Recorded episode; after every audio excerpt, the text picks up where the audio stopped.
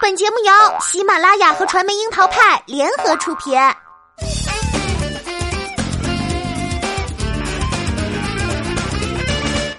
樱桃砍八卦，八卦也要正能量。Hello，大家好，我是小樱桃调儿。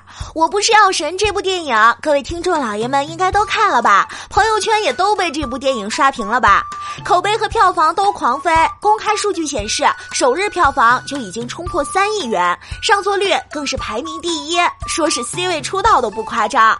还没看的宝宝也别急，第二啊，今天并不打算聊电影，也不会剧透太多。我呢，只是想聊聊演技同样炸裂的那些配角们。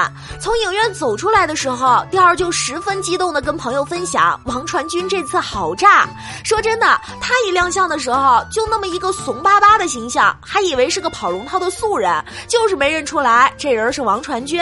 说真的，这个在《爱情公寓》里以关谷神奇这个经典角色为大家所知的演员。愣是在我不是药神里把关谷给杀了，从此我们更愿意记住这个总是穿着宽大又邋遢的西服，口罩戴了一层又一层，发型油腻，身体佝偻，眼窝深陷，饱受白血病折磨，又充满活下去卑微念头的吕受益。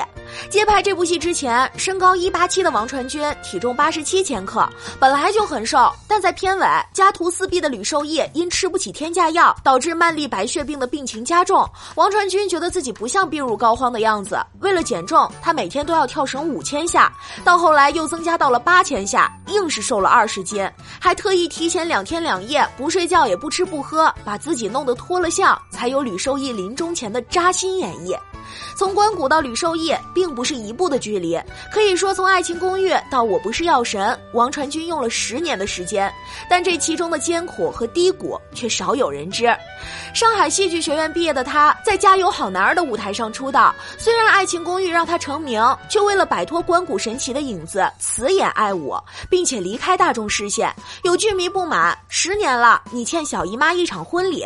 王传君给的答复却很坚决，因为他是王传君，不是关谷。于是，在吕受益之前，在《罗曼蒂克消亡史》中就开始执行杀掉关谷的计划。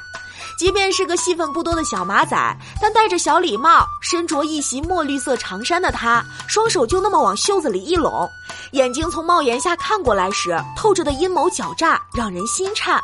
也正是从这一刻起，关谷已经彻彻底底的只是一段青春往事中远走失散的人。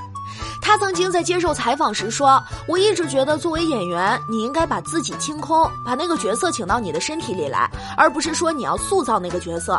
你如果追着那个角色跑，就永远塑造不完的。”正如他执着于杀死关谷这件事儿，王传君这些年也活成了娱乐圈的反面，不混圈子，不随波逐流。纵使娱乐圈有多残酷、多现实，他依旧只走一条沉寂的路。演员，在他看来，演自己喜欢的电影和话剧，过自己喜欢的生活，才是有意义的事儿。一个多月以后，没有关谷的《爱情公寓》电影版也将上映。可以说，这是很多人的青春记忆，有太多的情怀在其中。第二，知道很多宝宝还在遗憾关谷的缺席，希望故事的最后能有一个大团圆。但月都有阴晴圆缺，又何必为了圆自己的青春梦而绑架王传君呢？不如当成当初陪你走过青春岁月，如今失散天涯的朋友，各自生长，各祝安好吧。有人形容我不是药神，是全员演技在线。好一出炸裂群像的演技，的确如此。除了吕受益这个草根角色，其实每一个草根角色都值得打 call，而且个个来头不小。想问有多少人跟钓儿一样，程勇从吕受益的追悼会走出来时，看到坐在楼道上吃橘子的黄毛时，眼泪就止不住的往下流了。黄毛在片中的名字叫彭浩，出场时一头杀马特的发型，让人忍不住的想起黄渤。给他打 call 的网友啊，简直不要太多。人狠话不多的黄毛扮演者是张宇，尽管这个角色戏份不多，表情也不算多，年纪又最小，但其实人家也是个老戏骨了，并且已经三十六岁了，却依旧精确地还原了一个少年时离家，在社会中滚落出的社会气和年轻稚嫩单纯的少年。入行十几年，张宇接过的角色都很硬，也是演技派一类的。上一部作品是胡波的遗作《大象席地而坐》。演电影之前，张宇主要活跃在戏剧圈，演的几乎都是男一号，《保尔柯察金》《天上人间》《恋爱的犀牛》，难怪被看好为下一个黄渤。接着是卖药小分队唯一的女将思慧，扮演者是谭卓。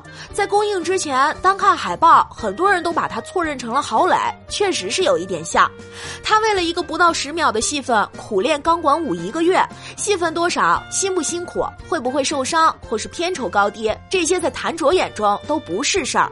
他的起点呢也是相当的高，因在二零零九年出演娄烨执导的爱情电影《春风沉醉的夜晚》出道，并凭借该片入围第六十二届戛纳电影节最佳女主角奖。春风沉醉的夜晚之后，他接连拍了《Hello 树先生》《李可乐寻人记》《追凶者也》《爆裂无声》等小成本的文艺片。都说文艺片片酬低，但他似乎并不在乎赚钱这个事儿，也不会因为大制作、高片酬这些外在的诱惑而牺牲自己天生的骄傲。因为他是一个心疼自己内心感受、自身又有想法的人。他选择接片，一定会选好的。今天遇到的一切，只能说都是机遇。虽然出道十年，出演的电影不算多，但是每一个作品都有品质保障。他的演技可谓是厚积薄发。还有一位呢，就是大家的老熟人了，在片中扮演牧师的杨新明老师。许多人都以为这个牧师是金世杰老师扮演的，但事实上，杨新明老师呢是西安话剧院的演员，是国家一级演员，妥妥的一枚老戏骨。《鬼吹灯之精绝古城》中考古小分队发疯的那位陈教授就是他演的，无人区的油站老板也是他。哦，对，还有《战长沙》里饰演杨子父亲的也是他哦。老人家的演技那绝对不用我们多说了，这把年纪了还能为了电影苦苦练习英语，也是值得人敬佩了。最后要说的演技派，那是钓儿的 One Pick 好吗？那必须是假药贩子张长林了。是不是觉得他很眼熟，但一下又想不起来在哪儿见过呢？在《向往的生活二》中，他明明就是一个憨直可爱的大叔，而到了这部影片中，王艳辉扮演的张长林。却又通过生动形象而凭据感召力的演技，把社会上很多假药贩子的丑恶嘴脸赤裸裸的曝光于光天化日之下。特别是张长林从畏罪潜逃到接受审讯的那一段，真的像是犯罪分子一样。其实，在电影《烈日灼心》中，他就贡献过超精湛的受审戏份。那段视频甚至还被人当成了真实的刑侦录像。建议各位宝宝们回去重新看一下，简直不要太精彩，毫无表演痕迹。虽说在影视剧中，王艳辉常常演一些穷凶极恶的角色，但现实里他为人非常谦和，这个反差萌也是可以的。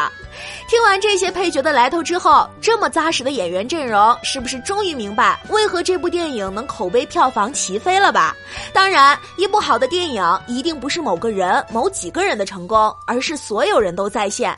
其实我不是药神，依然还有一些手法上的处理的小问题，即便如此，都已经显得足够好。这是因为以往我们看到不好的实在太多了，如今终于出了这么一部让钓儿认为年度最具价值的电影，希望这样的电影。多一步是一步，也就能走一步是一步啦。